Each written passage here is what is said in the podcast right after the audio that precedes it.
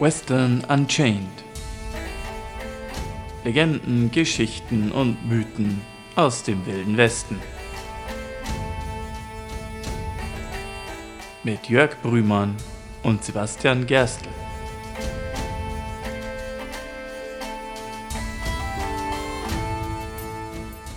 Hardy. Howdy. Hallo und herzlich willkommen zu einer weiteren Folge von Western Unchained, dem Podcast, wo wir über Geschichten, Legenden und Mythen des wilden Westens erzählen. Ich bin wieder der Sibi. Und ich bin der Jörg. Und wir haben es in der letzten Folge schon angefangen und ich glaube, mehr als über Geschichten, Legenden und Mythen im Westen kann man nicht erzählen, als über den Western als Filmgenre zu reden, wo die meisten von uns eigentlich mit dem wilden Westen das erste Mal in Verbindung gekommen sind und wo wir Ah. eben die Bilder und die Elemente, die so an den Western auszeichnen, kennengelernt haben und naja, was wir uns halt eben unter dem wilden Westen vorstellen, einfach bei uns äh, manifestiert hat. Und in der letzten Folge haben wir sehr viel über die Anfänge des Western-Genres geredet und da ging es ja eigentlich so recht harmlos zu. Ja, es gab Ja. Zugüberfälle, ja, es gab Schießereien, aber das Ganze war eher so geprägt von, naja, eher bombastischen Action-Szenen, eher so den entweder unbeholfenen Cowboys oder halt eben den Rhinestone-Cowboys wie Tom Mix oder den singenden Cowboys wie Gene Autry. Oder, wen ich bei der letzten Folge vergessen habe zu erwähnen, Roy Rogers, Oh ja. Der in den 30er Jahren Gene Autry als den bestbezahlten Western-Darsteller aller Zeiten oder zu der Zeit ablösen sollte. Und äh, Gene Autry blieb bis in die 1990er Jahre einer der bestbezahlten Western-Darsteller, also auch in Rückblick. Und Roy Rogers hat ihn für zwei Jahre abgelöst als der erfolgreichste und bestbezahlte Western-Darsteller. Und Roy Rogers kennen wir wahrscheinlich eher aus namentlich aus einem Film, der in den 80ern entstanden äh, hat, nämlich aus Stirb langsam, Die Hard. Stimmt, jetzt wo du es sagst. Weil sich ja, äh, weil ja äh, Simon Gruber John McClane immer als den Cowboy bezeichnet. Und ich glaube, Simon Gruber tut dann irgendwie verächtlich Gene Autry erwähnen und äh, Bruce Willis entgegnet dann so mehr so als Quip. Ich habe ja eigentlich immer, immer Roy Rogers gut gefunden. Verabschiedet sich dann eben mit einem Yippie Motherfucker, wobei Yippie ein typischer Roy Rogers Ausruf war. Stimmt, ja. Und wir haben die Folge eben Ja, und nicht zu vergessen, und nicht zu vergessen, wir hatten den Cowboy-Darsteller schlechthin auch schon erwähnt. richtig.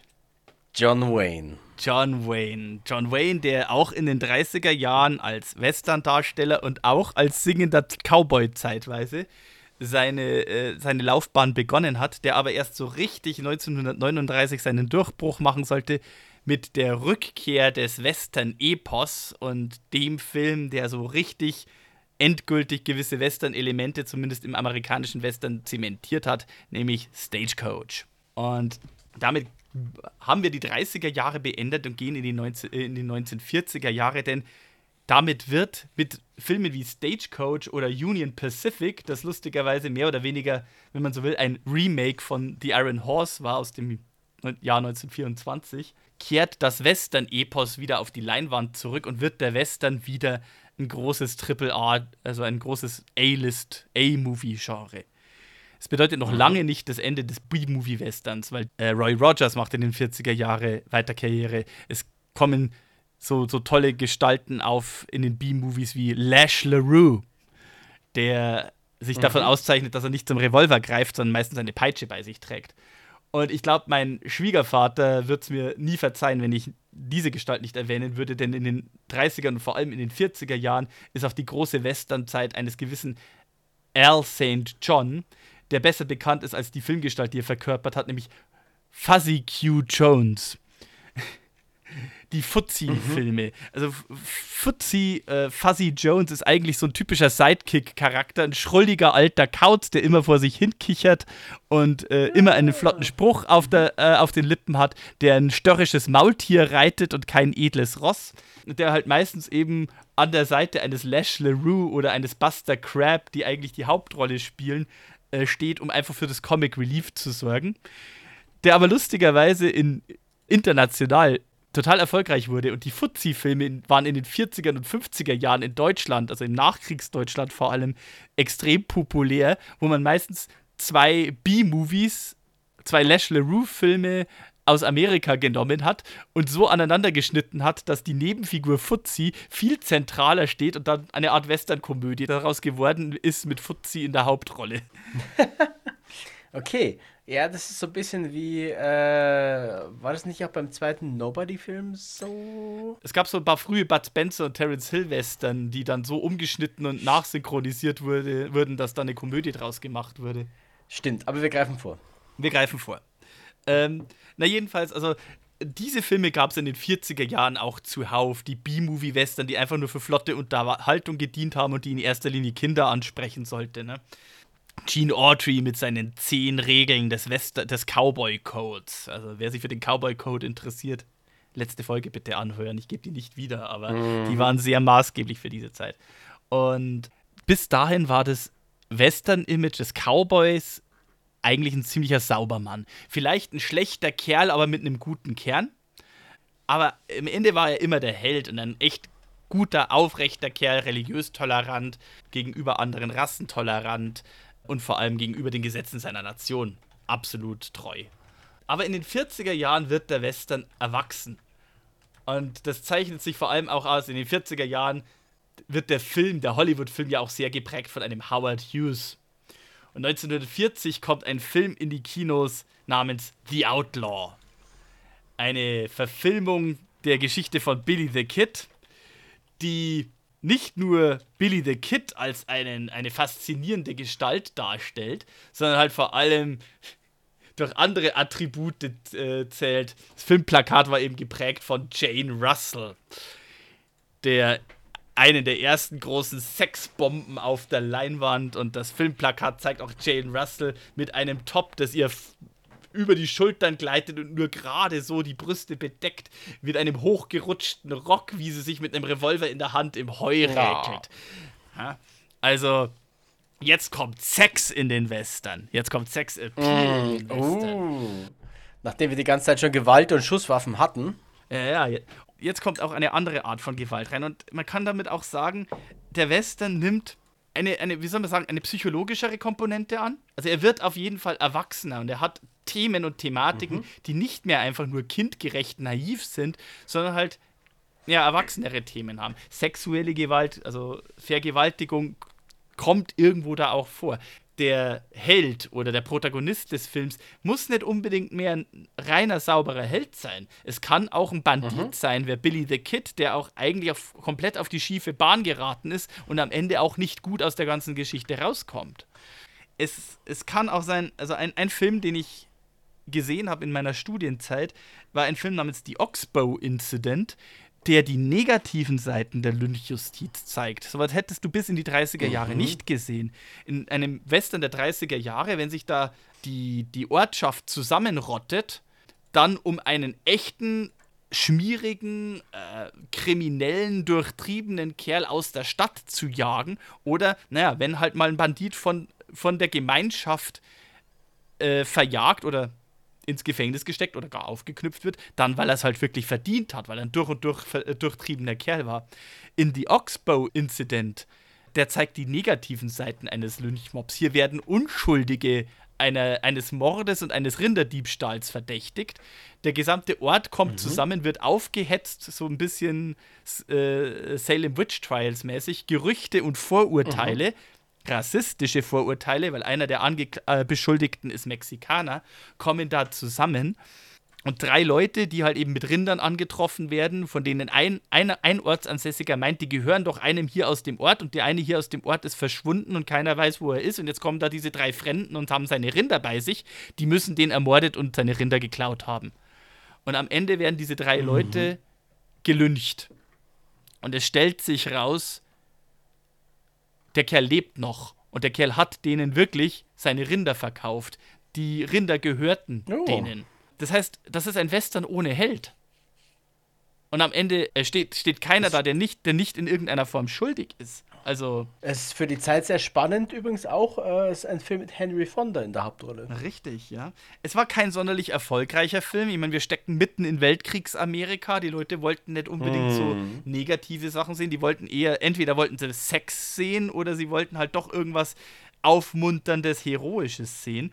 Nichtsdestotrotz, äh, dieser mit sozialen Elementen geprägte We äh, Western, dieser erwachsenere Western, dieser psychologischere Western, wenn man so will, tut halt mehr und mehr das Western-Genre prägen. 1946 kommt auch der erste Western raus, der so Frauen an der Waffe zeigt, Duel in the Sun, wo sowohl, also wirklich nicht nur hier, ich bin in eine Frau verliebt, sondern es um sexuelle Begierde nach einer Frau zu gieren, ohne sie wirklich li zu lieben, sondern sie besitzen zu wollen geht, aber auch eine Frau, die zur Waffe greift oder sich genötigt sieht, zur Waffe zu greifen, um eben sich und ihre Unschuld oder ihre Ehre zu verteidigen.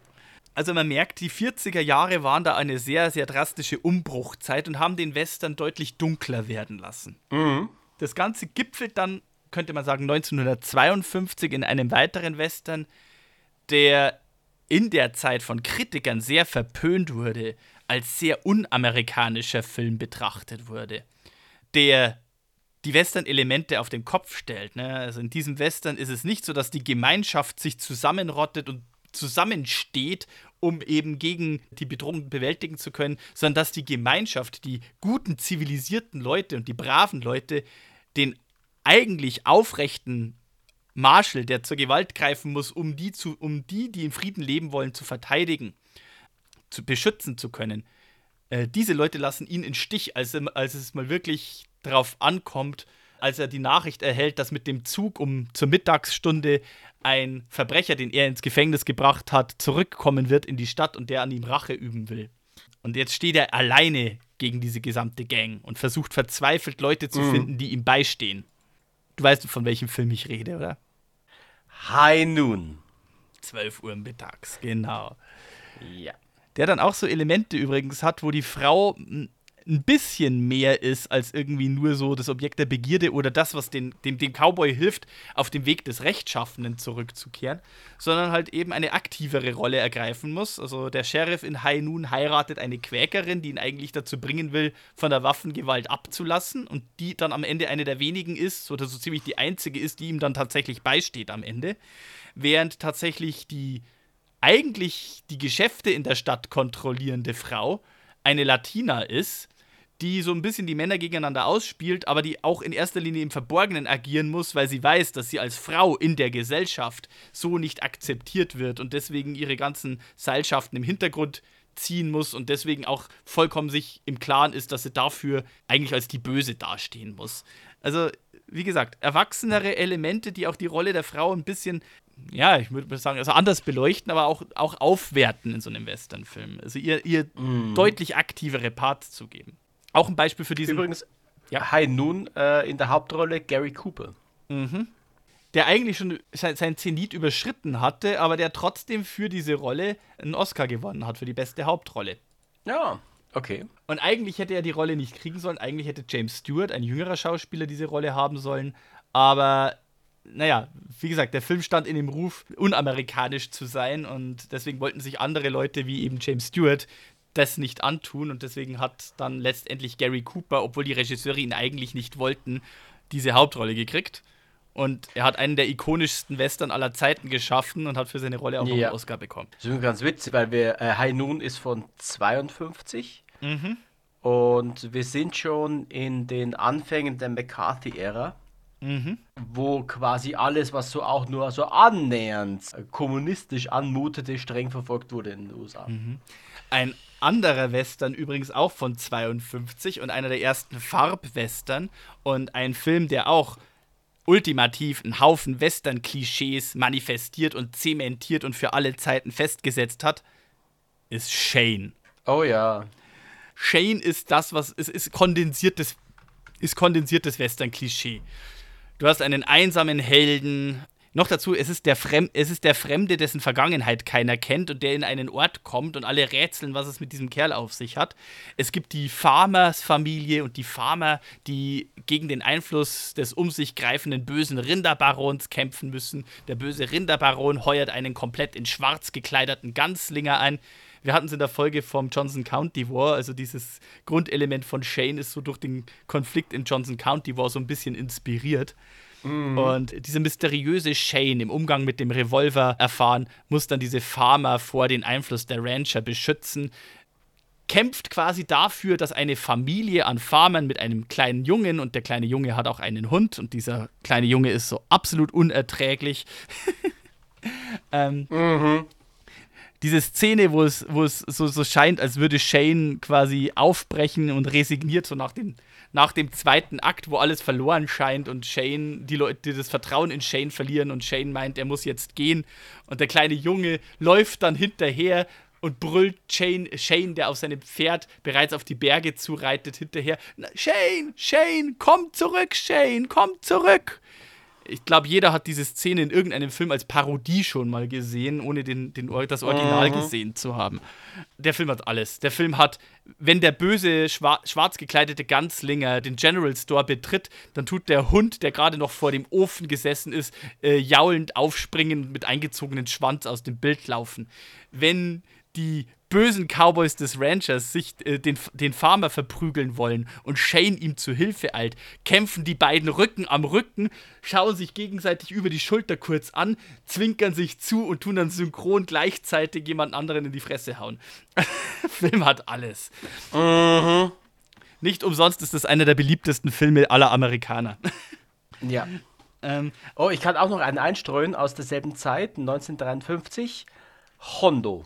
Ja, Hondo, wo es eben auch um diesen Konflikt von Homesteadern geht und äh, die von Ranchern bedroht mm. werden. Und dann kommt eben ein einsamer Cowboy mit einer, Ver mit einer Vergangenheit, die keiner kennt, äh, der dann die Leute nicht nur vor den Ranchern, sondern auch vor den Apachen beschützen muss. Ja. Ähm, da haben wir es leider in, ja. den, in den 40er Jahren sind dann die Indianer nahezu zu die böse wilde Bedrohung reduziert.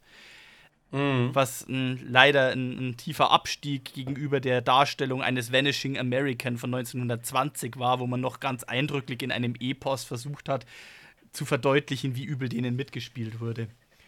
Ähm, mhm. Aber John Wayne hatte in der Zeit auch seine ganz große Zeit. Also auch The Man Who Shot Liberty mhm. Valance ist zwar erst von 1962, aber passt an der Stelle ganz gut. Ja. Weil der auch so dunkle Seiten hat und der auch eben unterschreibt, ich werde dieses Zitat immer wieder gerne erwähnen, was in The Man Who Shot Liberty Valance kommt. If you have to choose between the truth and the legend, print the legend. Und das zeigt auch sehr viel aus, wie man in dieser mhm. Zeit über den Western gedacht hat. Also da wurde auch sehr viel Outlaw-Verehrung und dergleichen betrieben. Es ist eine Zeit, in der die letzten Leute, die den Wilden Westen noch wirklich selbst erlebt haben und die im Wilden Westen aufgewachsen sind, sterben und alles, woran wir uns jetzt zurückerinnern, sind die Western-Geschichten auf der Leinwand, die einen legendären oder mystischen Status angenommen haben, verklärt durch solche Darstellungen wie einen Tom Mix oder einen Gene Autry in den 20er und 30er Jahren. Ja. Und in den 40er Jahren geht man also damit um und sagt, ja, wir wissen, das ist, das ist so eine Legende geworden und wir verehren die Legende mehr als die eigentliche Wahrheit. Ja, also übrigens, falls ihr euch noch erinnert, eine unserer sehr frühen Folgen war zu El Fuego Baca, mhm. der sehr lang gelebt hat und der ist 1945 gestorben. Das heißt, genau. jetzt Shane Hondo sind wir acht Jahre nach dem Tod einer der letzten lebenden Western-Legenden. Richtig, also und das, das schwingt so in den Filmen dieser Zeit auch mit.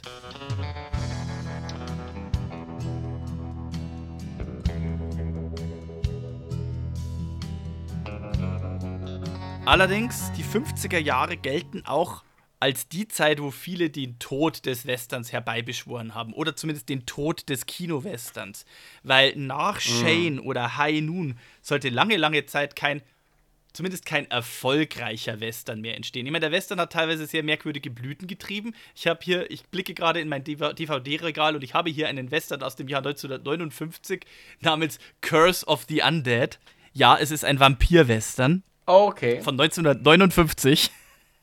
Also, hm. Western, Western und Vampire oder Western und Aliens oder sowas. Das tut der B-Movie-Western der 50er Jahre auch zeigen. Oder auch ein schönes Beispiel von 1960, The Valley of Gwanji. Cowboys und Dinosaurier. Oh Gott.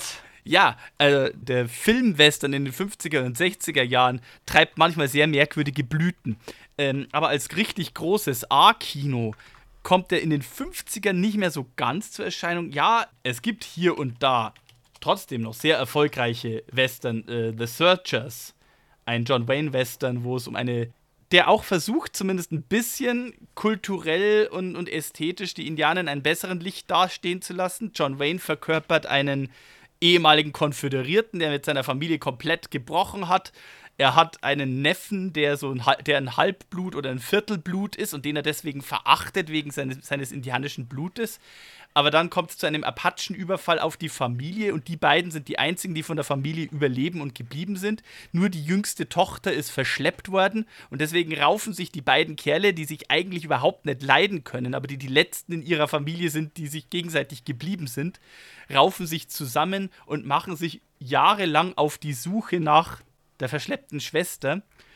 Äh, mhm nur um sie dann irgendwie zu finden, zehn Jahre später, und sie ist inzwischen erwachsen und ist eigentlich komplett eine Indianerin in diesem Stamm geworden und will den eigentlich auch nicht mehr verlassen.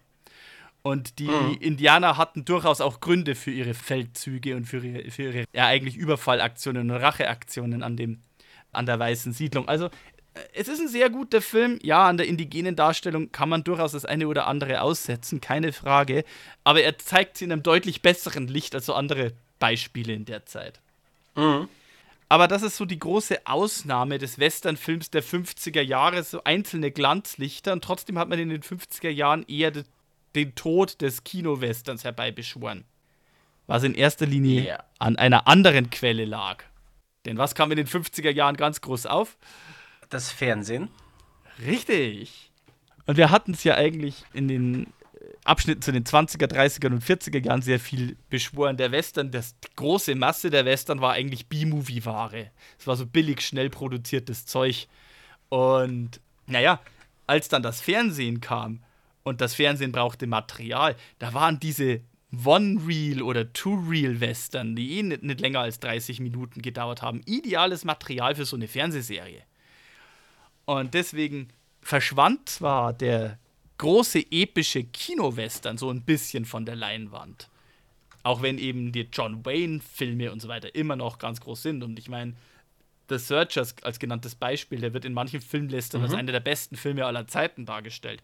Aber in den 50er Jahren war, war, war das Genre eher geprägt von den Fernsehwestern. Rauchende Colts, also mhm. Gunsmoke, ja. Maverick, Wild Wild West. 1959 startet Bonanza. Ich wollte es gerade sagen, wenn man Western-Fernsehserie sagt, darf man Bonanza nicht vergessen. 1959 startet übrigens auch eine andere Western-Serie, die einen der Western-Helden hervorbringen sollte, also einen Western-Darstellerhelden, die John Wayne den Rang ablaufen sollte. Und ein großartiges Titellied hat, das wir als Blues Brothers kennen, nämlich Rawhide. Richtig. Oder wie die Serie auf Deutsch auch gerne hieß, 1000 Meilen Staub. Ja. Ja. Das heißt also, in den 50er und 60er Jahren äh, dominiert der, der Western eher die Fernsehschirme und verschwindet zunehmend aus, von den Leinwänden.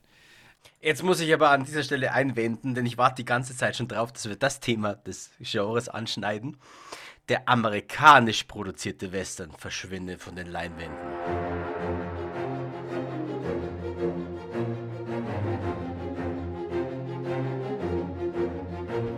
In den 1960ern kommen nämlich ganz andere Regisseure und das sind jetzt keine Amerikaner. Die haben auch relativ wenig äh, Interesse daran, den Wilden Westen als glorifizierte Zeit darzustellen, sondern machen genau das Gegenteil. Und das Ergebnis sind die Filme des Genres Italo-Western und Spaghetti-Western mit äh, Regisseuren wie Sergio Leone. Sergio Corbucci. Die Musik kommt von Ennio Morricone. Die Darsteller sind äh, Franco Nero. Franco Nero, die Django-Filme. Ja. Ha, wunderschön. Ja, ähm, aber du greifst mir da ein bisschen vor, denn lass mich das ein bisschen einordnen. Ohne zwei Faktoren wäre der Italo-Western nie möglich gewesen. Das eine war ein Western-Film von 1960, der in den USA mhm. wegen seiner komischen Machart und seiner Darstellung, die wenig Saubermannhaftes hatte, sondern eher sehr dreckig war und äh, auf einem sehr heruntergekommenen Niveau gespielt hat, an den amerikanischen Kinoklassen gefloppt ist, aber in Europa trotzdem noch sehr erfolgreich war. Ein Film von 1960, dessen Flop quasi viele dazu veranlasst hat, in den USA zu sagen, jetzt ist das Western-Genre endgültig tot und der ironischerweise aber die Machart von Italo-Western inspirieren sollte. Der Film heißt die glorreichen Sieben. Oh ja. Mhm. Also das darf man, lustigerweise, das darf man nicht vergessen, mit Horst Buchholz übrigens als einer der, äh, der, der, der Darsteller mhm. und, und Charles Bronson, der dann auch später in Italo-Western sehr erfolgreich werden sollte und in, in späteren oh, ja. Western-Filmen. Charles Bronson dürfte meistens die Rolle des indianischen Halbbluts oder des halben Mexikaners verkörpern. Dabei hat er eigentlich überhaupt nichts Indigenes im Blut. Aber äh, mhm. er hatte so ein exotisches, in Anführungsstrichen exotisches Aussehen. Wir sind hier in den 50ern und 60ern. Ne? Ähm, Red Facing, also man hat Minderheiten nicht auf die Leinwand gelassen. In den 50er Jahren gab es tatsächlich schwarze Western, weil das noch die Segregation Laws ganz aktiv war. Und es gab schwarze Western, die halt mhm. halt Schwarze für Schwarze produziert haben, die aber deutlich niedrigere Budgets hatten und deswegen es nie nach Übersee geschafft haben. Deswegen kennen wir die hier in, in Europa nicht.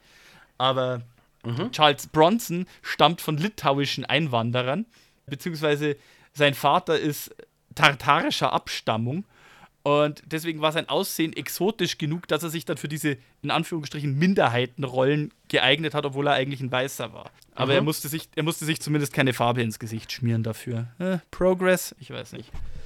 Ähm, aber egal. Mhm. Auf jeden Fall. Auf jeden Fall, die glorreichen Sieben ist in den amerikanischen Kinoklassen gefloppt.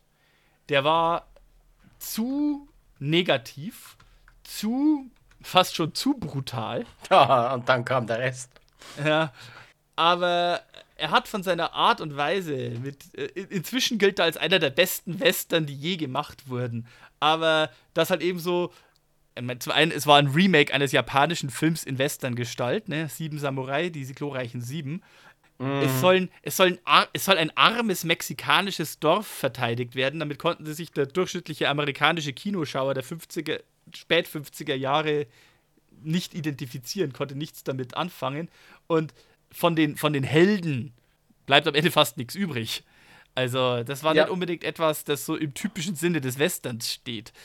Es sind trotzdem so die typischen Western-Elemente da. Ne? Also die Leute, die zur Gewalt greifen, um diejenigen, die sich nicht verteidigen können, zu beschützen. Nur, dass diesejenigen, diesejenigen Söldner sind, die sich dafür bezahlen lassen, es zu tun. Ja. Äh, finden zwar Ehre, aber ja. Ja, und wir weichen von diesem Cowboy-Kodex schon sehr, sehr weit ab dann.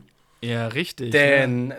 diese, diese Cowboys oder diese, eigentlich sind es dann schon im Italo-Western sind es eher Outlaws. Ne? Also wir ja. überschreiten die Welle vom. Es sind Söldner, es sind Kopfgeldjäger, ja. Genau, die niemanden gut behandeln. Die durchaus zu schmutzigen Tricks greifen. Die oftmals noch nicht mal sonderlich patriotisch sind, sondern eigentlich in ihrer Grundmotivation zutiefst egoistisch. Ja. Also, wir weichen eigentlich von diesem Klischee des Cowboys der 30er, 40er Jahre maximal ab und zeichnen aber ein ganz anderes Bild des Wilden Westen, der das quasi genau das Gegenteil verkehrt ist von dem, was wir vorher hatten. Vorher, also, es gibt diesen schönen Spruch. In einem klassischen amerikanischen Western sieht der Held aus dem Fenster und sieht blühende Landschaften, saubere Menschen, die über die Straße gehen und sich ihres Lebens freuen. Und im Italo-Western sieht der Held aus dem Fenster und wird erschossen. Mhm. Angeblich hat sogar Sergio Leone selber diesen Spruch gesagt. Man darf aber jetzt auch eins nicht vergessen. Also, wir halten diesen Gedanken jetzt mal fest. Aber der Italo-Western, also die glorreichen Sieben war ein Faktor, der den Italo-Western ganz, ganz massiv beeinflusst hat. Und ich meine, der erste große, erfolgreiche Italo-Western sollte ja dann ein Film sein, der ebenfalls wie die glorreichen Sieben ein japanisches Western-Remake ist. Ja. Äh, aber wir kommen gleich darauf. Es gibt noch einen anderen Faktor, ohne den der Italo-Western nie eine Chance gehabt hätte. Denn es gab vorher schon diverse Versuche, in Europa Westernfilme zu drehen. Ich meine, ich habe hier einen Western von 1936 in Deutschland gedreht, ein Louis Trenker-Film mit dem Titel Der Kaiser oh, von Kalifornien. Und um, um 1960 rum wurde in England auch mal versucht, einen Western zu drehen, aber das waren alles Flops. Man war der festen Überzeugung, Europäer können nicht Western. Aber als dann Anfang der 60er Jahre klar wurde, in den USA sind die glorreichen Sieben gefloppt, obwohl der Film in Europa riesen erfolgreich war und sogar in Moskau gezeigt wurde. Wurde den Europäern dann klar, wenn wir weiter Westernfilme wollen, dann müssen wir die Western selber drehen.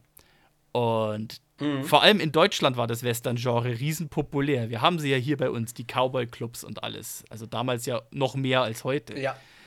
Und deswegen kam man in Deutschland auf die Idee, hey, wir haben ja einen ureigenen deutschen Western-Grundstoff. Wir haben die Karl-May-Romane. Oh ja. Und wenn wir keine Western mehr aus Amerika, dem Land des Western, kriegen, dann machen wir unsere Western eben selber. Mhm. Der Punkt war halt der, deutsche Filmstudios können vor allem äh, damals noch, das, das gilt heute, aber damals galt das genauso, können aus eigenem Antrieb nicht ansatzweise das Budget aufbringen, das so eine Hollywood-Produktion aufbringen kann.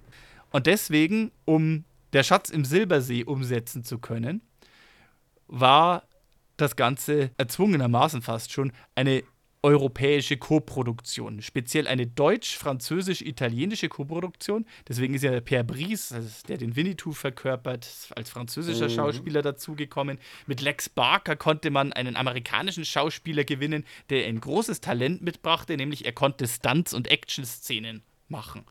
Denn, naja, deutsche Filme waren nicht unbedingt für ihre kampfbetonten Action-Einlagen gewohnt, was für einen Western allerdings unverzichtbar ist. Ja. Und hier kam der ehemalige, ein, ein ehemaliger Tarzan-Darsteller und konnte halt wirklich Faustkampf und, Reiz und äh, dramatische Reizszenen darstellen und halt auch wirklich verkörpern. Und natürlich gedreht wurde in, in Jugoslawien mit entsprechend jugoslawischen und tschechischen Statisten, die überwiegend Indigene verkörpert haben wir kommen mhm, gleich dazu, okay, warum, ja. warum, so viele Jugoslawen und, und Tschechen Indigene verkörpert haben in diesen Filmen. Und es war die Tatsache, dass der Schatz im Silbersee so ein Erfolg war. Ich meine, der war zwar mehr Abenteuerfilm als Western, weil er eben so, naja, er hat sich halt auf diese doch sehr von deutschen Tugenden geprägten Winnetou-Geschichten von Karl May äh, zurückbezogen. Aber es waren zumindest in Amerika spielende Geschichten, wo Gestalten, die aussehen wie Cowboys vorkommen und Indianer vorkommen und das Gute, der Kampf, das Gute gegen das Böse eigentlich mehr noch verkörpern oder eher so in einem Stil verkörpern wie so ein Gene Autry-Western der 40er Jahre. Äh, wie gesagt, die Fuzzi-Western waren vor allem sehr populär in den mhm. 50er Jahren in Deutschland. Das erklärt übrigens auch, Fuzzi ist wahrscheinlich das typische Beispiel für die Darstellung eines, eines Jim Hawkins der mhm, komische, kauzige ja. Kerl, der irgendwie immer vor sich hinkichert oder so, das war vorher Fuzzi, ne? Ja, beziehungsweise des klassischen Einsiedler-Rednecks in den USA. Ja, genau, so in der Richtung. Wenn wir jetzt ja. mal ehrlich sind, ne? Der alte, bärtige Mann, der komisch tanzt und äh, dreckig anzogen ist und nur kichert. Und verschrobene, komische Witze von sich gibt, ja. Aber es war eben dieser Erfolg dieser großen europäischen Koproduktion, der Schatz im Silbersee, die gezeigt haben, oder zumindest in Europa gezeigt haben, hey, Europäer können auch Western. Und wenn das nicht gewesen wäre, wie gesagt, es, es waren auch sehr viele italienische Statisten in äh, Der Schatz im Silbersee aktiv. Sergio Leone hat später immer gesagt, er wollte eigentlich schon länger einen Western machen, aber er hat nie das Geld oder die Erlaubnis gekriegt von seinen Studiobossen, das zu machen, weil alle der festen Überzeugung waren, Europäer können keine Western, das wird ein Flop.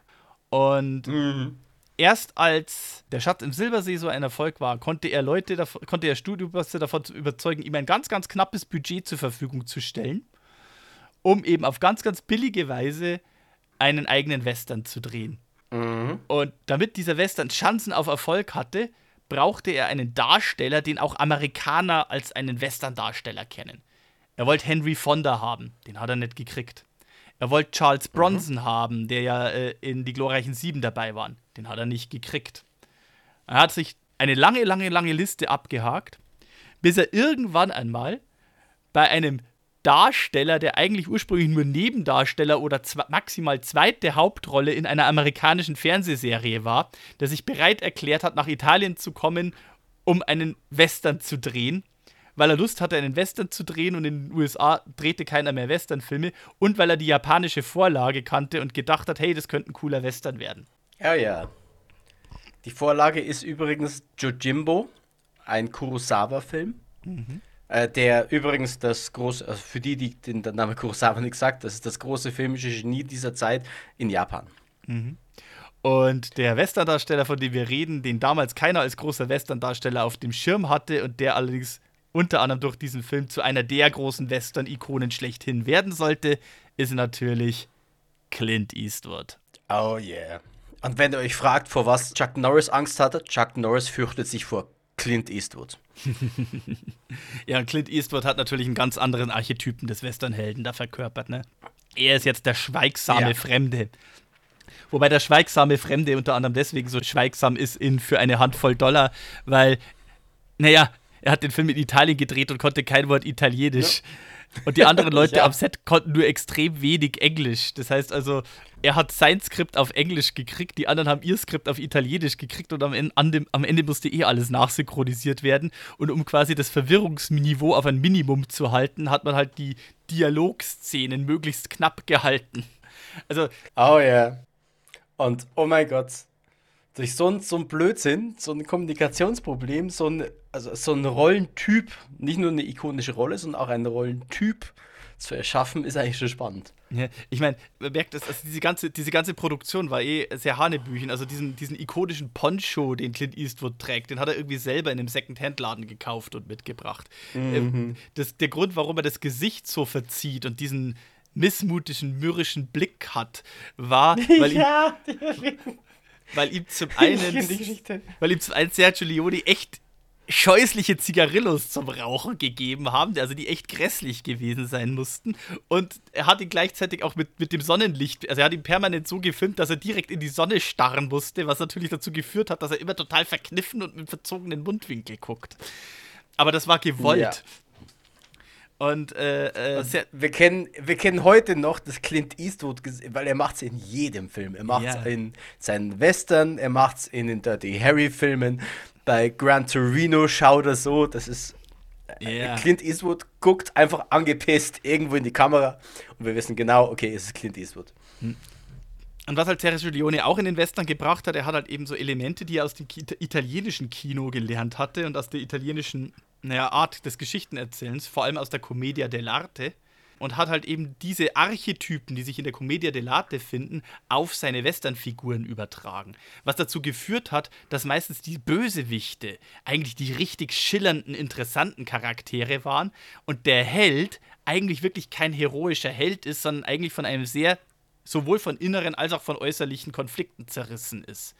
Also es ist schon sehr beeindruckend eigentlich, wie so ein äußerlich eigentlich in erster Linie sehr gewalttätiger Film mit sehr wenig Dialog und sehr vielen brutalen Action-Szenen und einigen sehr wenigen, aber dafür sehr prägnanten und markigen Sprüche so viele Stilelemente drin hat, die sehr bewusst und sehr gewollt inszeniert sind. Großartiger Film, Ja. kann ich sehr schätzen. Und ich mag die Sergio Leone-Western alle sehr gern, wobei mein persönlicher Favorit der dritte Teil der Dollar-Trilogie ist, nämlich Zwei glorreiche Halunken. The Good, the Bad and the Ugly. Genau.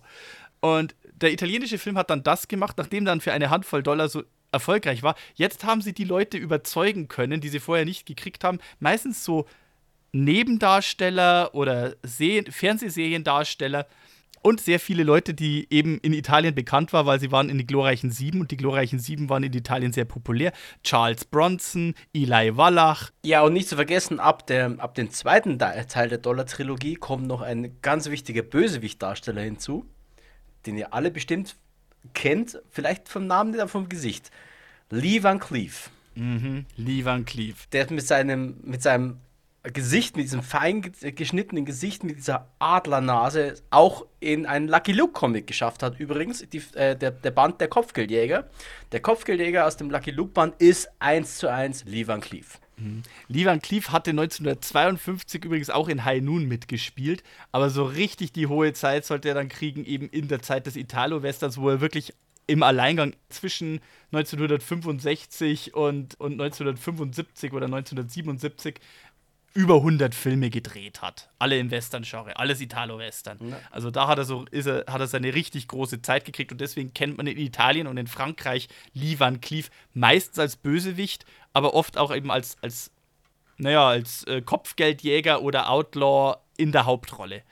Also der hat da seine Ja. sehr ikonische Rolle gekriegt und natürlich in The Good, The Bad and The Ugly die Konstellation Clint Eastwood, Lee Van Cleef und Eli Wallach Oh ja. Dieser Film ist einfach großartig, Großartig. und ich, ich zähle ihn zu meinen absoluten Lieblingsfilmen.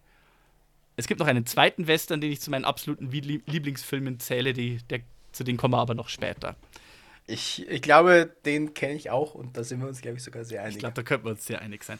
Ähm, aber kommen wir nochmal zurück auf, warum sind so viele, äh, kommen wir nochmal zurück auf den deutschen Film. Also natürlich, in Deutschland haben wir dann die Reihe, die ganzen Karl-May-Filme. Es gab dann auch andere Western-Filme, die davon inspiriert waren, die bei weitem nicht so erfolgreich waren wie die Karl-May-Western, aber halt trotzdem Western-Filme entstanden sind.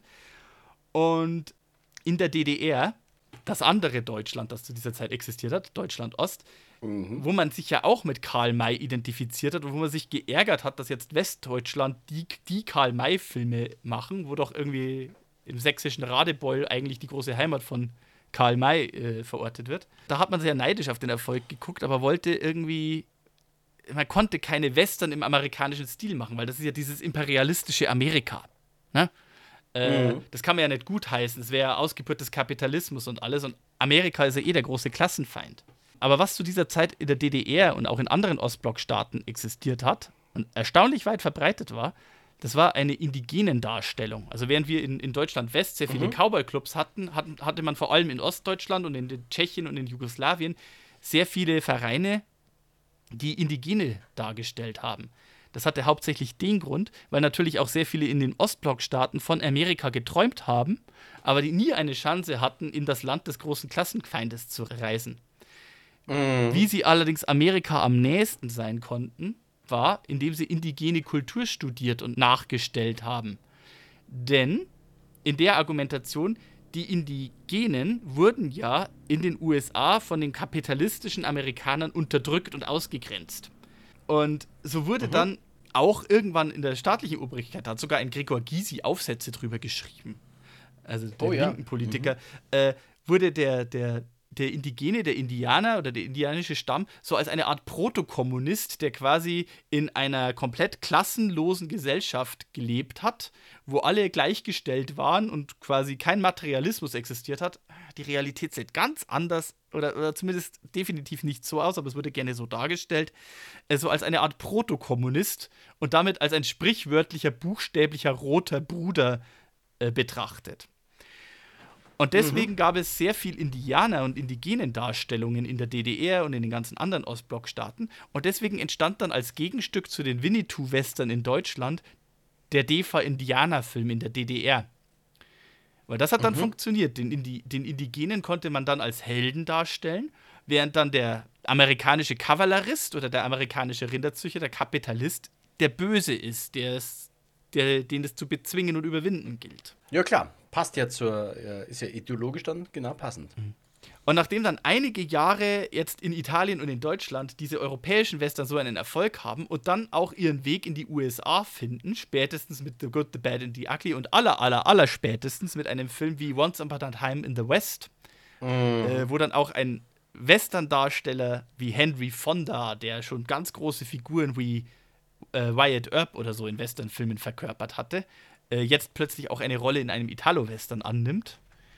Spätestens dann wurde den Amerikanern klar, dass sie wieder handeln müssen, weil sonst lassen sie sich ja von den Italienern und den Deutschen ihr eigenes, ureigenes, typisches amerikanisches aller Genres wegnehmen. Als, als Folge aus dem italienischen Western gibt es dann wieder neue amerikanische Western. Aber es sind die 60er die Zeiten haben sich gewandelt. Es, sind, es, ist, es ist die Ära von Martin Luther King und es, ist eine Zeit der Frauenbewegung. Es ist eine Zeit, wo die, wo die schwarze ja. Bevölkerung zu mehr Gleichberechtigung auf, aufruft und auffordert. Und das schwarze Kino auch einen komplett, komplett eigene, eigenen Touch nochmal kriegt. Ne? Ähm, es ist eine Zeit des Vietnamkriegs und der Protest, äh, der zu, mit der Zeit auch der zunehmenden Proteste gegen den Vietnamkrieg ich meine, es gibt natürlich immer noch die ultrapatriotischen Amerikaner und amerikanischen Western-Darsteller und John Wayne sollte einen der wenigen pro-amerikanischen, pro-Vietnamkrieg-Filme drehen, The Green Berets. Mhm. Äh, je weniger wir über den Verli äh, Film verlieren, umso besser wahrscheinlich. Ähm, aber im Gegenzug entstehen dann auch wieder Western, die sich dann wiederum vom Italo-Western zum einen beeinflussen haben lassen.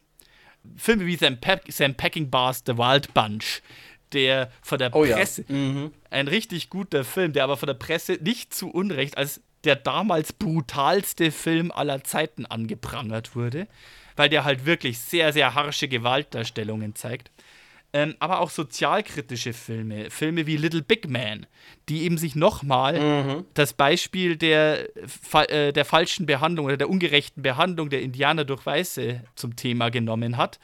Oh ja, mit Dustin Hoffman, großartiger Film. Mhm.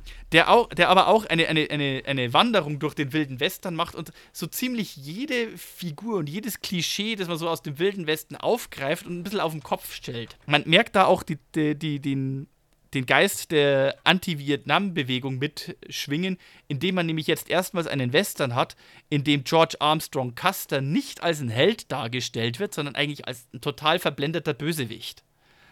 Weil so in den 40er Jahren mhm. war ein George, äh, George Armstrong Custer noch in einer Darstellung wie einem Film wie They Died with Their Boots On, wo er von Errol Flynn dargestellt wird und wo halt eben die großen, mhm. die großen Indige wo dann ein Sitting Bull und die Sioux am Ende ihn auch noch als einen großen Krieger verehren, der jetzt auf dem Schlachtfeld gefallen ist. Ja, Realität sah wohl ein bisschen anders aus. Jedenfalls in den 60er Jahren wird das dann genommen und auf den Kopf gestellt. Mm. Es gibt in den 60er Jahren dann auch ein paar feministische Western, also Henny Calder zum Beispiel.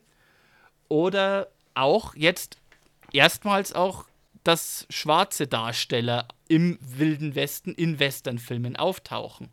100 Rifles zum Beispiel. Da darf dann ein Schwarzer tatsächlich mal äh, Protagonist sein.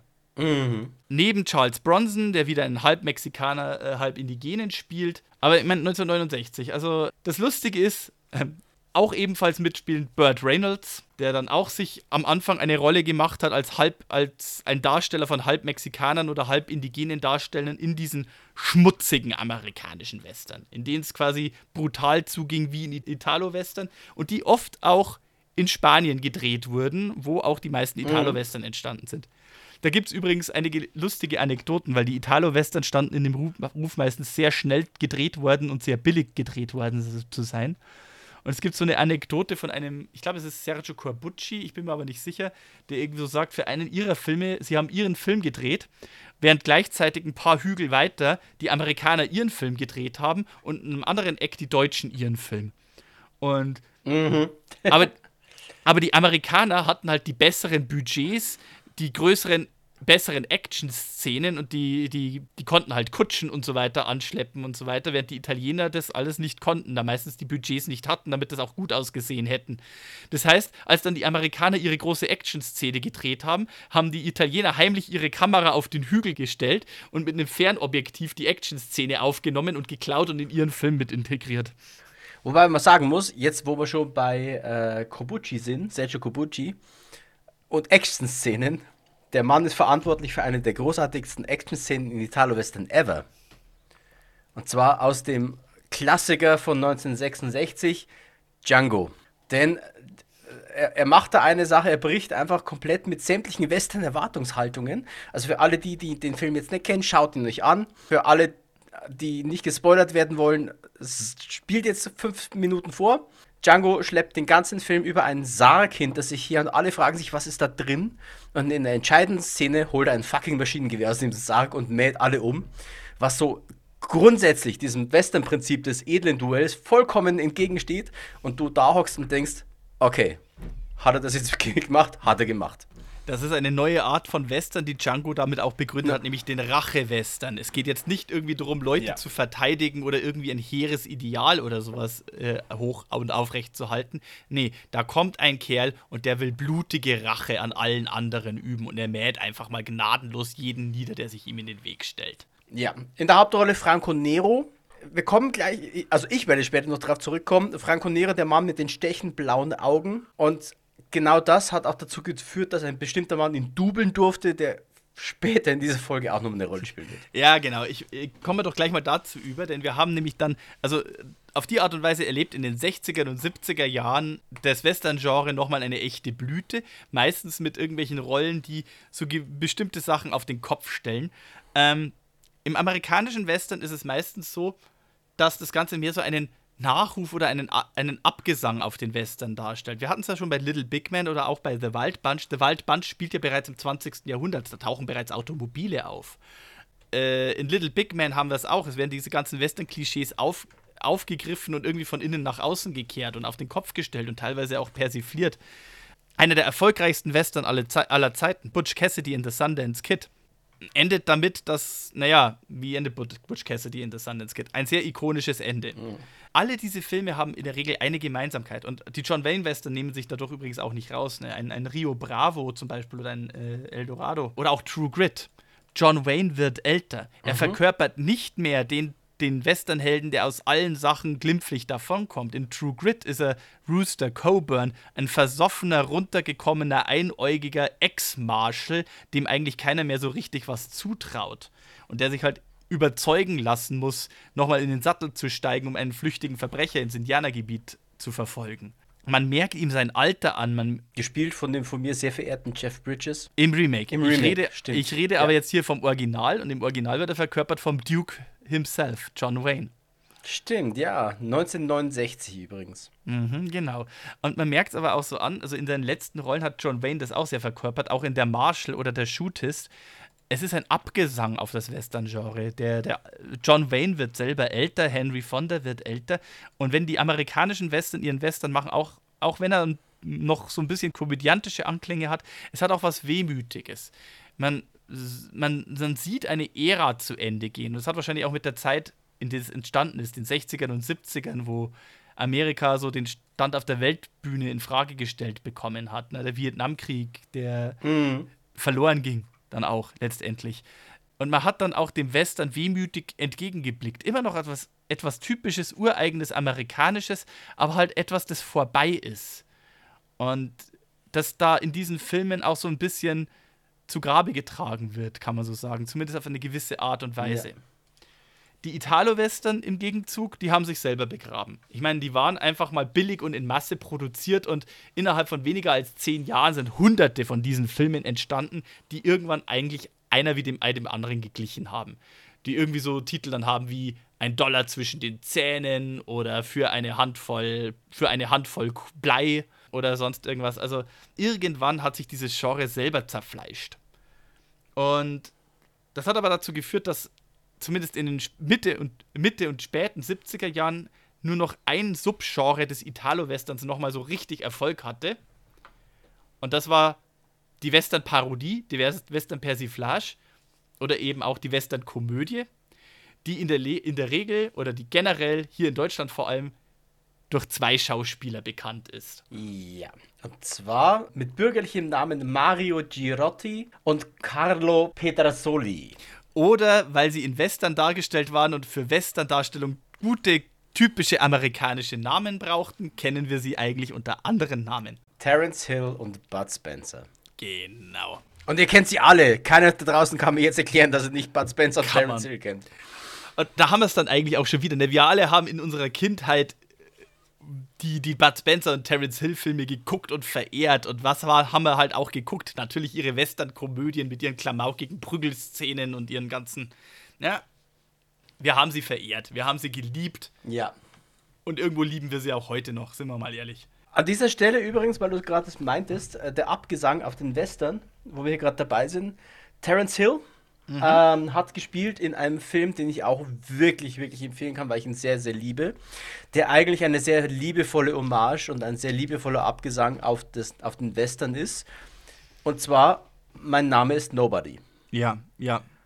Denn letzten Endes geht es in diesem Film, äh, ne, es spielt auch Henry Fonda mit. Das heißt, sie haben sich auch noch einen wirklichen Westernstar genommen.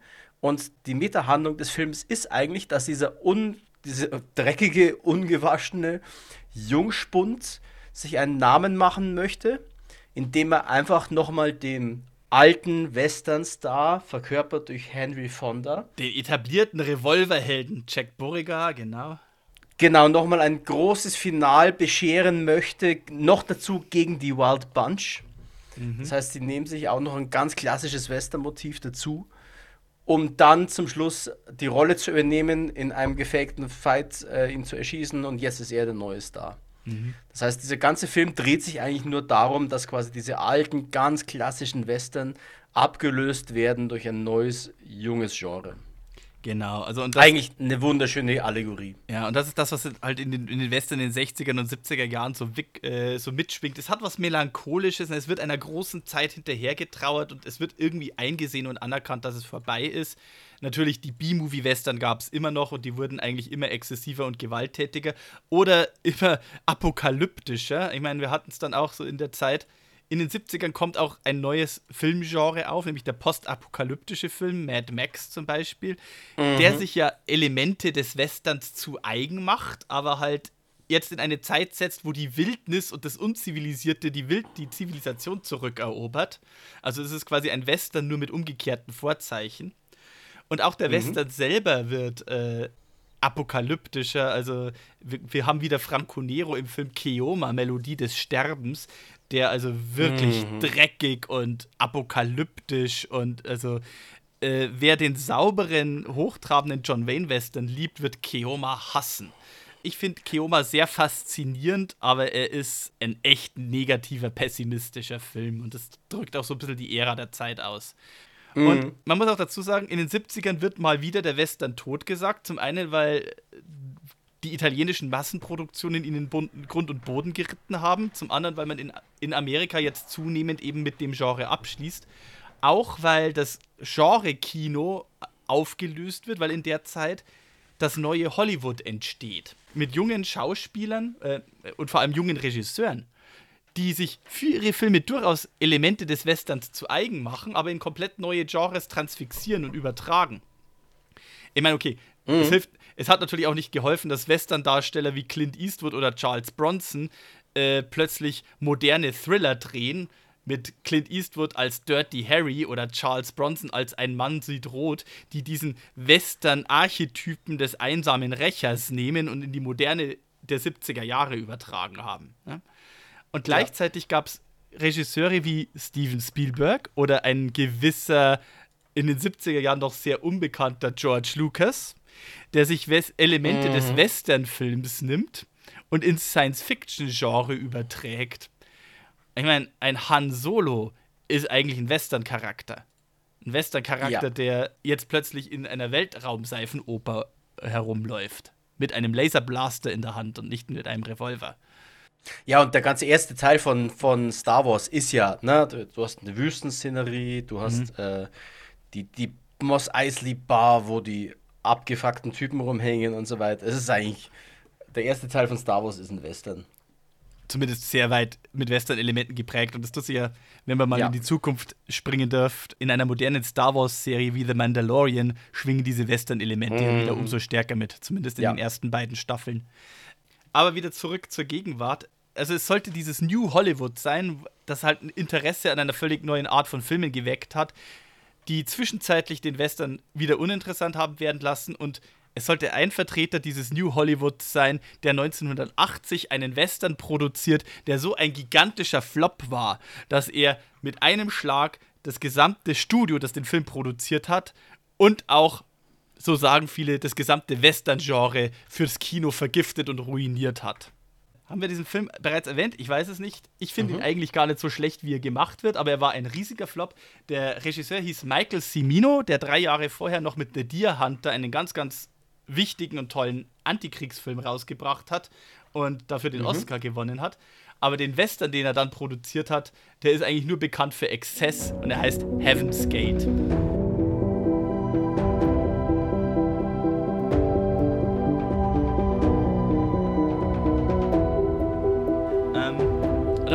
Exzess? Ja, zum einen mal, er war viel zu lang, 219 Minuten. Mhm. Ähm, sie haben dann beschlossen, den Film zurückzustutzen, auf nur drei Stunden runter zu kürzen, aber dadurch ging halt sehr viel von der Plotstringenz verloren. Mhm. Er war nicht gedreht wie ein Western. Also es war ein Western mit Elementen des Westerns, aber er hat eine, eine sehr komische Darstellung gehabt, also von der, von der Art, wie er den Western macht. Er, er nimmt sich irgendwo den Johnson County War auch zum Hintergrund, nur dass halt eben es weniger um also große Rinderzüchter gegen kleine Rinderzüchter geht, sondern um mhm. Einwanderer gegen Rinderzüchter. Also, und er ist ein sehr antikapitalistischer Film, was irgendwie im, im Wahljahr von Ronald Reagan wahrscheinlich nicht sonderlich gut angekommen ist. Ja, eher nicht. Ja. Und er hat 1980 44 Millionen Dollar gekostet und hat nur dreieinhalb Millionen eingespielt. Hat extrem schlechte Presse gekriegt, auch weil angeblich Pferde äh, auf dem Set verletzt wurden für den Film. Und man, er hat sich in 1980 so dermaßen Mühe gegeben, bis in kleinste Details authentisch zu sein. Es gibt eine in meinen Augen sehr schön cineastisch umgesetzte Tanzszene auf Rollschuhen, wo man sich die Mühe gemacht hat, dass die Outfits und die Rollschuhe und das Ganze drumherum halt wirklich absolut authentisch in die 1880er oder 1870er Jahre passt. Nur, dass das halt jetzt 1980 gedreht wurde. Man ist nicht mehr nah an der Zeit dran und es ist sehr viel Aufwand betrieben worden, um diese Zeit möglichst authentisch darstellen zu lassen. Ich meine, man kann jetzt sehr viel über die Italo-Western sagen. Authentisch waren die jetzt nicht unbedingt. Mm, Aber- nee, nicht wirklich. Aber das hat dann die Kosten so dermaßen in die Höhe getrieben, dass der Film halt unbedingt ein Riesenerfolg werden musste. Und er war es halt nicht.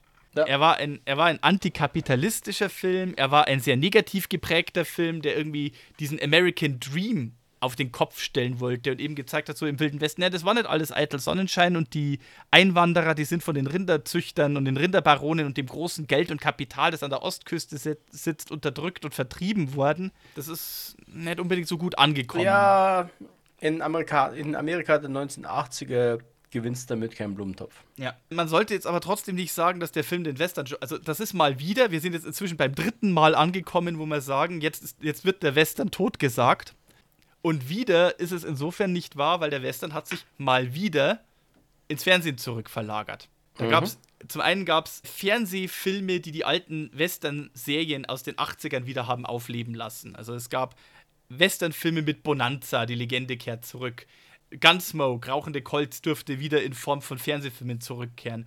Ähm, Kenny Rogers als der Gambler entsteht als Fernsehfilm. Ist lustig, aus seinem, aus seinem Lied Der Gambler wird eine Person und aus der Person, um diese Person wird ein Western-Film gedreht fürs Fernsehen, 90 Minuten lang. Der Western reduziert sich da wieder auf relativ einfache Handlungen, wie sie eigentlich in so einer Western-Serie der 50er Jahre zu sehen wären. Und wird halt jetzt zu, einem, zu einer Miniserie, zu einem Vierteiler, Fünfteiler. Der Gambler war noch ein 90-Minuten-Film. Der Gambler kehrt zurück, waren dann bereits irgendwie vier Folgen oder so. Und insgesamt gibt es fünf Teile und fünf Filme von The Gambler dann schließlich. Oder Fil Filme und Miniserien. Solche Beispiele gibt es mehrere, mehrere. Lonesome Dove, sehr empfehlenswert. Auch eine Miniserie. Begründet eine weitere Geschichte eines eigentlich sich selbst sehr zum Cowboy-Film und Western darstellenden bekennenden Schauspielers, nämlich Tommy Lee Jones. Und Lonesome Dove, wir haben Lonesome Dove erwähnt in der Folge mit äh, der Open Range. Auch eine Miniserie, auch sehr erfolgreich. Eines der ganz großen TV-Events der 80er Jahre. Also auch hier, der große Triple-A-Western verschwindet zwar für ein paar Jahre von der Leinwand, aber hat halt im Fernsehen wieder einen Riesenerfolg. Und es ist jetzt nicht so, als ob der Western komplett verschwunden wäre in den 80er Jahren, denn es gab schon ein paar Versuche, die mehr oder weniger erfolgreich waren. 1985 zum Beispiel der Versuch einer Western-Komödie mit Silverado. Ich finde es einen guten Film. Und eine der ersten größeren bekannten Western-Rollen von jemandem, der später noch als Western-Darsteller sehr bekannt werden sollte, nämlich Kevin Costner. Oh, ich weiß, worauf das hinausläuft. Ja. Wenn ähm, du Kevin Costner sagst, dann Ja, genau. müssen Und- wir ja fast ins Jahr 1990 springen, Richtig, wir als der springen. Western plötzlich wieder ein riesen Hit landet. Aha, und es ist. Also ich persönlich bin kein Fan von dem Film, weil es mir zu, äh, boah, nee, nicht meine Art von Western. Ihr merkt, ich bin mehr im Italo-Western daheim. Mhm, Aber der mit dem Wolf tanzt. Und er ist auch heute noch der zweiterfolgreichste Western aller Zeiten.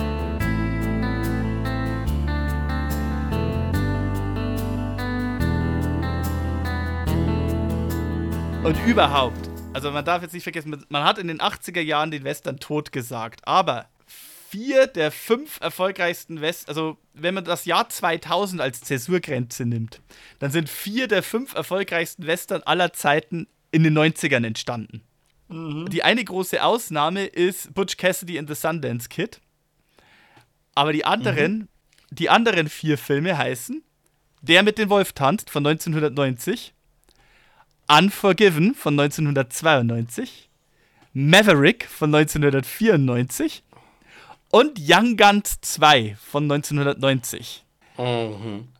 Was dann schon sehr, sehr bemerkenswert ist für ein totgesagtes Genre, das dann plötzlich innerhalb von wenigen Jahren einige der größten und erfolgreichsten Filme nicht nur dieses Jahrzehnts, sondern auch äh, des Genres überhaupt hervorgebracht hat.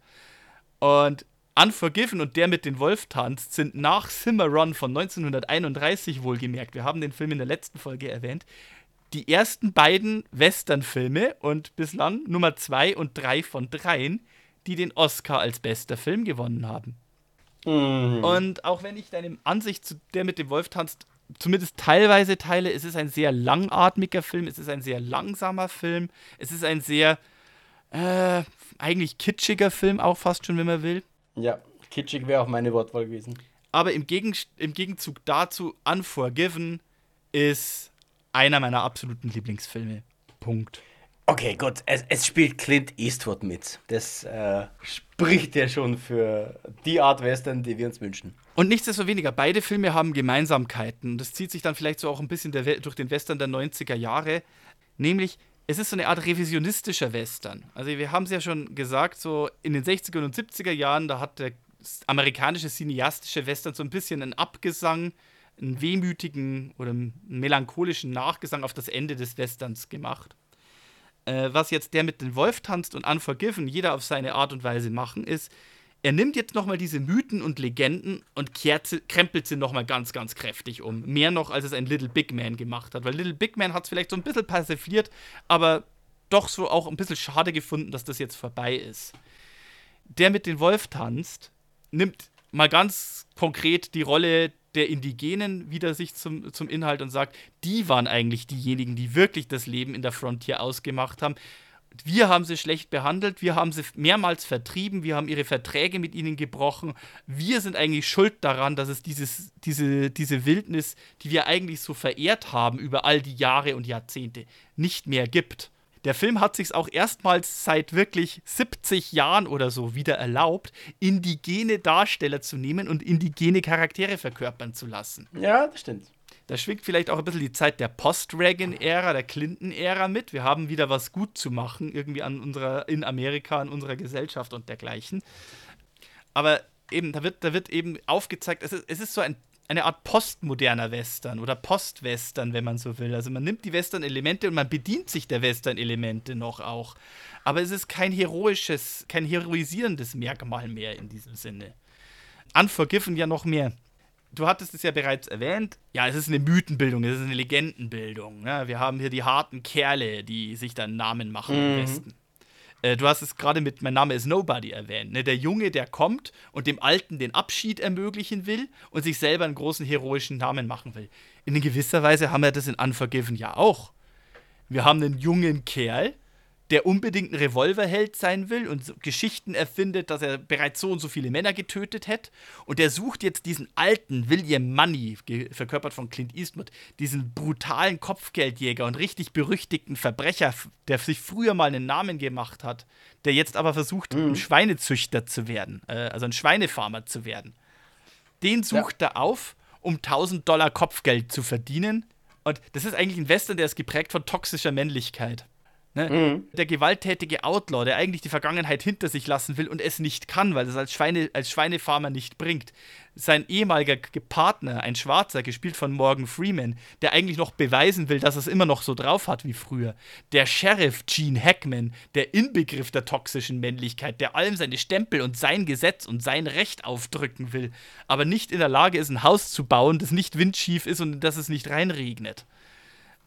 Na, also all diese Figuren, diese, diese proto-männlichen Figuren, wie sie in den 50er, 60er, 70er Jahren im Western noch zelebriert worden sind, die werden hier genommen und werden eigentlich als das dargestellt, als etwas dargestellt, das alles andere als verehrenswert und, und nacheifernwert ist. Mhm. Und es ist trotzdem ein sehr faszinierender Film, gerade weil er diese ganzen Western-Klischees bedient. Und es ist immer noch ein waschechter Western durch und durch.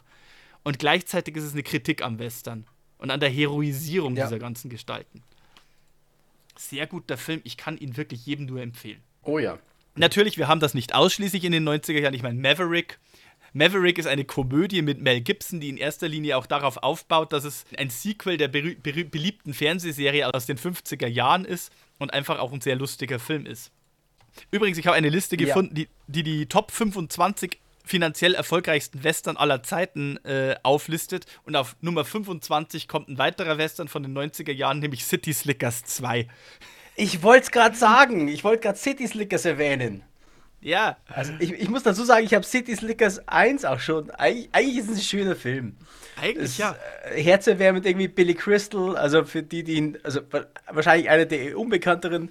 Billy Crystal äh, ist ein, was ist er, äh, ist ein Mittelalter, äh, ich glaube, was ist er denn? Äh, Therapeut, glaube ich, und ja. seine Kumpel er ist unzufrieden mit seinem Leben und seine Kumpels schleppen ihn mit in den Westen, mal einmal Cowboy sein. Mhm. Und es geht natürlich alles schief. Aber ja. Aber schaut ihn euch an, es ist echt, echt ein schöner Film. Es ist echt ein schöner Film. Also man hat dann auch in den 90er Jahren auch den familienfreundlichen Film, den familienfreundlichen Western, aber das ist auch etwas, das den Western in den 90er Jahren auszeichnet, nämlich es ist Western, aber in der Moderne. Also moderner Western. Mhm. Ähm, Filme wie Lone Star, die einen Texas Rangers im Texas der 90er Jahre zeigen. Übrigens ja auch Walker Texas Ranger. Ja. Das ist eine Western-Serie. Na, kann man sagen, was man will. Chuck Norris ja. ist ein Western-Cowboy. Ein Cowboy in Cowboy-Stiefeln, ja. aber halt in Blue Jeans und Jeansjacke. Ne? Aber auch mit Cowboy-Hut vor allem. Aber auch mit ne? Cowboy-Hut und Sheriff-Stern. Ne? Also, na, auch 90er Jahre. Also, äh, die 90er Jahre, mhm. auch, ich meine, auch eine eine Serie, die ich persönlich sehr schätze, die leider nicht so erfolgreich war, aber die einen meiner liebsten B-Movie-Darsteller aller Zeiten auch hat, auch in den 90er Jahren entstanden, die Abenteuer von Briscoe County Jr. Mhm. Also die 90er Jahre waren eigentlich wieder eine sehr gute Zeit für Western. Ja. Auch ein, und ich würde, ich würde ja auch sagen, auch in den 2000ern, ein Film wie No Country for Old Men bedient sich jeder Menge Western-Elemente und ist eigentlich ein Western in der modernen Zeit. Ja. Ne? Äh, wo wir gerade dabei sind, 2000, früh 2000er, eine Fernsehserie, die leider viel zu früh abgesetzt wurde, die sich aber eindeutig Western, also die Western im Weltraum ist, ist Joss Whedons geniale Fernsehserie Firefly. Firefly. Mhm. Also das sind alles so Sachen von postmodernen Western. Man hat in den 90er Jahren auch ja. wieder ein Aufleben gefunden. Ein, es gibt dann wieder auch wieder einen schwarzen Western. Und zwar heißt der Film Posse auch so ein, so ein revisionistischer Western, wie ich so sage, der sich so typisch in eine Reihe wie Unforgiven oder so einfügt, mit Marion Van Peebles, der halt ein, fast, also einen überwiegend afroamerikanischen Cast hat, der in 1898 spielt und es geht halt um Buffalo Soldiers aus dem spanisch-amerikanischen Krieg, die von ihrem weißen Colonel verraten werden und sich aber es schaffen, von Kuba ihren Weg zurück, also nach Amerika zu machen. Und dann halt in eine Frontier-Town kommen. Gut, in der Zeit gibt es die Frontier eigentlich nicht mehr, aber sie kommen in eine Stadt, sie formieren eine Posse aus Schwarzen, die halt zu Unrecht behandelt worden ist und die halt eben Rache üben wollen an diesem Colonel, der sie verraten hat. Aber es ist eine meiner liebsten Szenen aus einem Westernfilm überhaupt ist, findet in Posse statt, wo der Hauptdarsteller in einen Saloon kommt, in dem halt überwiegend Weiße sind und die Saloon-Dame bedient ihn halt. Ganz normal. Was ihm an der Ostküste nicht mhm. passiert wäre. Und äh, er versucht halt irgendwie da so, vielleicht auch um ein bisschen auf Streit aus zu sein und sagt halt irgendwie so, aren't you worried, äh, sowas in der Richtung, ich kriege jetzt das genaue Zitat nicht hin, aber er, sagt dann irgendwie sowas, aren't you worried about the color of my skin? Und sie sagt nur, Honey, the only color we care about out here is green. die Farbe des Dollarscheins. Und mhm. was halt in diesem Film sehr mitschwingt, ja, es geht schon auch ein bisschen um dieses, das Disenfranchisement und das Zurück, die Zurücknahme. Wir, wir, wir holen uns unser, unser Ansehen wieder zurück, wie es so in den 90er Jahren in vielen schwarzen Filmen, New Jack City und so weiter ja auch war. Jetzt halt hier in Westernform. Also darum geht es schon auch. Aber es schwingt halt auch sehr schön dieses Element mit, das mir in einem Westernfilm eigentlich auch immer sehr gefallen hat, dass da sind wir wieder bei Stagecoach von 1939. An der Frontier ist es egal, welche Hautfarbe du hast oder welche Herkunft du hast oder was du in deinem früheren Leben mal warst. Aber wenn es darum geht, anzupacken und du willens bist, anzupacken und was aufzubauen, dann bist du Teil dieser Gemeinschaft. Weil es halt einfach darum geht, dass diese Gemeinschaft anders da draußen nicht überleben kann. Und das macht dieser Film, dieser Film Posse, trotz allem Revisionismus, den er sonst so an den Tag legt, zu einem echten Western. Finde ihn mhm. auch einen sehr guten Film, kann ich sehr empfehlen. Und ist halt auch so ein Film, der halt mal wieder in Erinnerung rufen soll: hey, hallo, äh, es gab schwarze Cowboys im Wilden Westen. Sehr wohl. Und zwar nicht ja. zu knapp. Dazu übrigens äh, ein Film, den wir erwähnen müssen, weil es so mit eines der neuesten Machwerke des Westerns ist, mit einem schwarzen Cowboy. Mhm. Quentin Tarantino, Django Unchained. Also es gibt ja, glaube ich, kaum ein Genre, dem sich Quentin Tarantino nicht schon angenommen hat. Und auch beim Western hat er es getan. Zum einen natürlich mit einem der beiden Kill Bill-Teile, und zwar mit Kill Bill 2, hat sehr viele Elemente aus dem Western. Ich, äh, ich greife ein bisschen vor, auch der Hateful Eight ist ein ganz klassisch Western. Also eigentlich eher ein Italo-Western. Italo-Western, also inspiriert von einem spanischen Western namens Cutthroats 9 übrigens. Nur so am Rande. Ja. Um, ähm, und ja. Django Unchained ist natürlich das, wo Quentin Tarantino den Western mal wieder aus der, aus der Traufe geholt hat und in die Höhe gehoben mhm. und in seinem typischen Tarantino-Stil einen ja, bemerkenswerten Western gemacht hat. Und damit kommen wir eigentlich jetzt auch zu den 2000er und 2010er Jahre. Also man kann nicht umhin, ein, ein sehr wichtiger Film der 2000er Jahre, der frühen 2000er Jahre übrigens, ist für das Western-Genre wieder ein Kevin Costner-Film namens Open Range, ähm, mhm. der das schon so auf den Weg ja, bringt. Den hatten wir auch schon. Ja, und was, aber wir hatten in den 2010 dann eben auch das Remake von True Grit, du hast es schon erwähnt. Wir haben Filme wie mhm, 2007. Jeff Bridges. Genau. Wir haben Filme wie 2007 The 310 to Yuma oder kurz vorher auch hier The Assassination of Jesse James by the Coward äh, Robert mhm. Ford. Und äh, was diese Filme alle so auszeichnen und gemein, gemein hat, ist, also anders als diese 90er Jahre, die so ein bisschen Revisionismus betrieben haben und so quasi sagen, okay, wir schauen uns jetzt den Western an und wir greifen diese Elemente auf, aber wir rücken da mal so ein paar historische Tatsachen wieder zurecht. Gehen diese Filme wieder her und sagen, ja, okay, wir sind Remakes von alten Western-Filmen, aber wir setzen denen nochmal so einen modernen Touch auf. Oder ja. wir, wir zelebrieren wieder diese Elemente, die wir damals an dem Western toll gefunden haben, aber wir heben das wieder in eine moderne Zeit und polieren das auf, dass, das, dass die ein bisschen was von dem Altbackenen ja. verlieren. Ja, ich, ich finde, man muss sich nur mal anschauen, welche Regisseure sich an Westernfilme wagen. Beispielsweise die Coen-Brüder mit The Ballad of Buster Scruggs. Mhm, genau. Das ist ein, und die Coen-Brüder sind ja bekannt für einen sehr schwarzhumorigen Stil, aber auch durchaus mit Tiefgang. Und The Ballad of Buster Scruggs ist genau diese Art von Film, finde ich. Ja. Na, also das ist ein Western, es hat unglaublich viele Western-Elemente, von extrem klischeehaft bis zu teilweise schon sehr nachdenklich und packt alles einfach mal so in mhm. eineinhalb bis zwei Stunden. Ja. Oder du nimmst einen Film, ich, ich persönlich mag ihn nicht so gern, aber man kann nicht umhin, er war sehr erfolgreich. Ich habe hier eine Liste von die 25. erfolgreichsten Western aller Zeiten, da steht er auf Nummer 15. A Million Ways to Die in the West.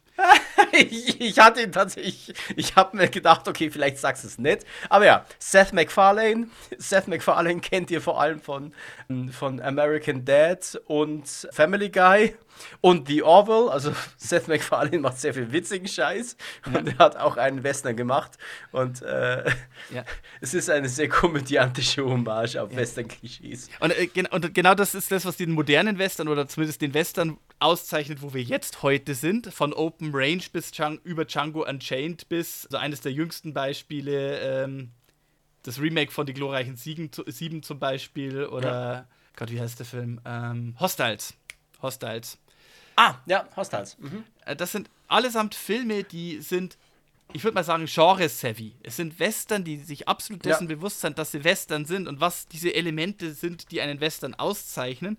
Jetzt mit einer groß, größeren historischen Distanz. Sie sind nicht mehr so evolviert aus dem Buffalo Bill-Zirkus und der Western-Schau, wir hatten ja die Zeit der romantischen Verklärung und des melancholischen Abgesangs aus dem Western. Dann hatten wir diesen kritischen Blick auf den Western, der mit Revisionismus den wieder umgekehrt hat und so ein bisschen kritische Nabelschau betrachtet hat. Und jetzt sind wir wieder an einem Punkt, wo das wieder überwunden werden kann, man trotzdem noch kritisch und vor allem selbstkritisch sein kann und trotzdem noch nicht romantisierend, aber schon wieder hochleben lassen. Ja. Auf das blicken kann, was den Western früher ausgezeichnet hat und das nochmal aufleben lassen kann. Ja, das Beschreibende. Ja. Übrigens, äh, einen kann ich noch nachschießen. Von, ein Film mit Tom Hanks von 2020. Neues aus der Welt. Mhm. Das ist ja. ein Western-Drama, da spielt Tom Hanks einen ehemaligen Südstaaten-Soldaten, der jetzt mittlerweile durch den Westen reist und Menschen aus der Zeitung vorliest. Mhm. Und ein Kind mitnimmt, das offensichtlich von Indianern äh, aufgezogen wurde. Mhm, und mh. das zu ihren Eltern bringen möchte. Ja, und auf jeden sehr Fall, schöner Film. Also ja. recht untypisch, weil es wird wenig geschossen, es wird sehr viel gelesen aber sehr schön erzählend und vor allem deskriptiv, also beschreibend. Ja, aber äh, ich hoffe, ich habe mit dieser ganzen Schau auch dargestellt, dass extrem viel geschossen wird und so weiter. Das ist ja eigentlich in den 70ern und 60ern erst so aufgekommen. Aber Western hatten immer, klar, natürlich schwang immer die Bedrohung der Gewalt mit. Natürlich wurde früher oder später meistens ein Colt gezogen. Aber Western hatten trotzdem auch immer wieder die äh, Momente, die erlaubt haben, langsam zu sein, durchzuatmen die es erlaubt haben, die Landschaft zu zeigen, die Charaktere zu zeigen und sich ja so ein bisschen ausbreiten zu lassen. Und das ist das auch, was einen guten Western aufzeichnet. Dass es nicht irgendwie nur nonstop Haut drauf ist, sondern dass es halt auch mal die ruhigen Momente gibt, die Pausen gibt, die melancholischen Momente gibt, auch die komischen oder witzigen Momente mal gibt. Das alles ist so ein Teil, das so ein Western aufzeichnet, das vor allem so ein Film wie Django Unchained fast schon zur Perfektion gemacht hat. Ich zähle Django Unchained nicht zu meinen favorisierten Lieblingsfilmen, aber ich zähle ihn definitiv zu meinen Lieblingswestern. Mhm. Und Django Unchained übrigens, ja, mit Abstand der Film, der an den Kinokassen am meisten Geld eingespielt hat, noch mehr als der, äh, der mit dem Wolf tanzt. Ähm, es ist natürlich alles ein bisschen schwer zu betrachten, da es teilweise ein bisschen schwer ist, inflationsbereinigt die ganzen Sachen zu betrachten. Übrigens die Auflistung, die ich gefunden habe, die Top 3 Western, die am meisten an den Kinokassen eingebracht haben. Der dritte wird euch überraschen. Ha, Clickbait. Nummer 1 natürlich Django Unchained 2012 mit knapp 450 mhm. Millionen. Nummer 2 der mit dem Wolf tanzt von 1990 mit 424 Millionen. Und auf Nummer 3 ein Western aus dem Jahr 2013, The Lone Ranger. Ah, okay, ja. Hm. Man muss allerdings dazu sagen, der hat auch 200 Millionen Dollar gekostet. Also er hat gemessen an dem, was er gekostet hat, hat er echt nicht so viel eingenommen. Aber mhm. mit den Filmen danach kann ich mich dann wieder besser anfreunden. Nummer 4 ist True Grit von 2010. Auch ein sehr guter Film. Der gefällt mir fast noch besser. Der gefällt mir eigentlich noch besser als der originale True Grit mit John Wayne, wobei der originale auch extrem sehenswert ist. Dann auf Nummer 5 Maverick. Auf Nummer 6 das Remake von den glorreichen 7 von 2016, obwohl der eigentlich auch von der Kritik eher zerrissen wurde. Dann Unforgiven. Dann die Hateful Eight. Und dann auf Platz 10 Butch Cassidy in the Sundance Kid von 1969. Also wir müssen wirklich bis zu Platz 10 runtergehen, um so einen Western zu finden, der vor den 90ern gedreht wurde. Ja. Also, aber, also, man sieht, das Western-Genre oft totgesagt, noch lange nicht tot. Es gibt natürlich haufenweise B-Movie-Western, die auch heute noch regelmäßig rauskommen. Erst vor ganz kurzen, also relativ kurz bevor wir diese Folge aufnehmen, ist mir ein Western untergekommen, der relativ neu war zu diesem Zeitpunkt, glaube ein paar Monate alt, mit Nicolas Cage in der Hauptrolle. Oh, okay. Namens The Old Way. Also es vergehen vielleicht immer wieder ein paar Jahre, bis wieder ein Triple-A-Western ins Kino kommt, der so richtig reinschlägt. Aber auf der anderen Seite, vielleicht haben wir jetzt ja. gerade auch wieder eine dieser Phasen, wo der Kino, wo der Kino-Western zwar ein bisschen an Glanz verloren hat, aber der TV-Western wieder sehr zugelegt hat an, an Interesse und erfolgreich. Denn eine der hm. die erfolgreichste US-TV-Serie momentan überhaupt kommt mal wieder Kevin Costner ins Spiel, ist ein moderner Western namens Yellowstone. Und ich tue das deswegen auch absolut unterstreichen, dass es eine Western-Serie ist, weil sie hat ein sehr erfolgreiches Western-Spin-Off momentan. Mhm. Und zwar ist das 1883, also 1883. Mhm. Mit dem großartigen Sam Elliott in der Hauptrolle. Mhm. Und das ist wirklich ein waschechter Western. Also da kann man nichts dran lassen. Ja, und wir dürfen auch nicht vergessen, seit äh, von 2016 bis 2022 lief auch sehr erfolgreich die Serie Westworld. Richtig. Und ich meine, wir hatten auch, wir hatten auch davor im Fernsehen die Serie Hell on Wheels. Oh, äh, oh ja, stimmt. Die ist zwar schon ein bisschen länger her, aber lief auch von 2011 bis 2016 sehr erfolgreich. Mhm. Äh, und vor Hell on Wheels war es Deadwood, das auch 2019 dann nochmal mit einem Fernsehfilm geehrt wurde. Also das, das, äh, man kann sagen, was man will, dieses Genre ist nicht tot zu kriegen und es wird ab und zu mal wieder neu erfunden, was gut ist denn es bringt uns großartige Filme und Serien. Und dementsprechend können wir, glaube ich, gespannt sein, wie es weitergeht.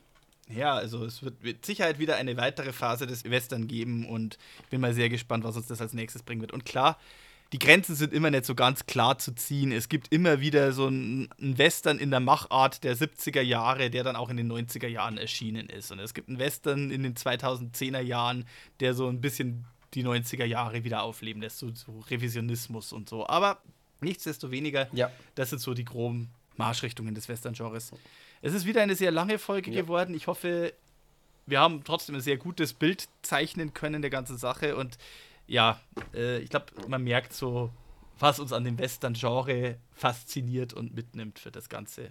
Ah, jetzt, normalerweise wir jetzt das Segment, wo wir Filmempfehlungen aussprechen, passend zum Thema. Das wird jetzt problematisch, aber Ähm, ich würde sagen, wir halten das kurz. Äh, Sibi, was ist dein Lieblingswestern? Ich habe es bereits erwähnt. Ich habe zwei Lieblingswestern. Ich kann schwer sagen, was mein absoluter Lieblingswestern ist. Ich schätze die diversen Filme aus den diversen Epochen sehr. Aber die zwei Western, die ich zu meinen absoluten Lieblingsfilmen zähle, aus unterschiedlichen Gründen, aber nichtsdestoweniger und haben beide zufälligerweise denselben Hauptdarsteller, sind eben The Good, The Bad and The Ugly, in Deutschen auch bekannt als zwei glorreiche Halunken und Unforgiven. Wenn du mir eine Pistole an den Kopf hältst und sagst, für einen Film musst du dich entscheiden, ich könnte es nicht. Okay. Was ist deiner? Ich bringe einen Film ein, den wir noch nicht genannt haben, aber ich finde, er muss genannt werden. High Plains Drifter. Clint Eastwood spielt einen Fremden, der in eine Bergbaustadt kommt. Er erschießt erstmal die Bösen, dann machen sie ihn zum Sheriff und dann wird alles noch schlimmer. Großartiger Clint Eastwood-Film. Also ich kann definitiv den Film auch empfehlen. Definitiv ein sehr empfehlenswerter, sehr sehenswerter Film, auch wenn er nicht so bekannt ist wie andere. Ich zähle ihn definitiv nicht zu meinen Favoriten, aber ja, jetzt haben wir drei Clint Eastwood-Filme genannt. ja, Mann. Ähm, vielleicht so mein liebster, mein liebster John Wayne-Film ist entweder The Shootist oder eben The Searchers, also Der schwarze Falke. Wahrscheinlich eher Der schwarze Falke. Mein liebster Western aus den 90er Jahren, der nicht Unforgiven heißt, ist Tombstone von 1993 mit Kurt Russell und Sam Elliott. Also ein sehr toller Film, kann ich auch sehr empfehlen. Mein, mein liebster Film, der White Earp als zentrale Figur hat. Mein liebster Western der Post-2000er Jahre, das Remake von True Grit.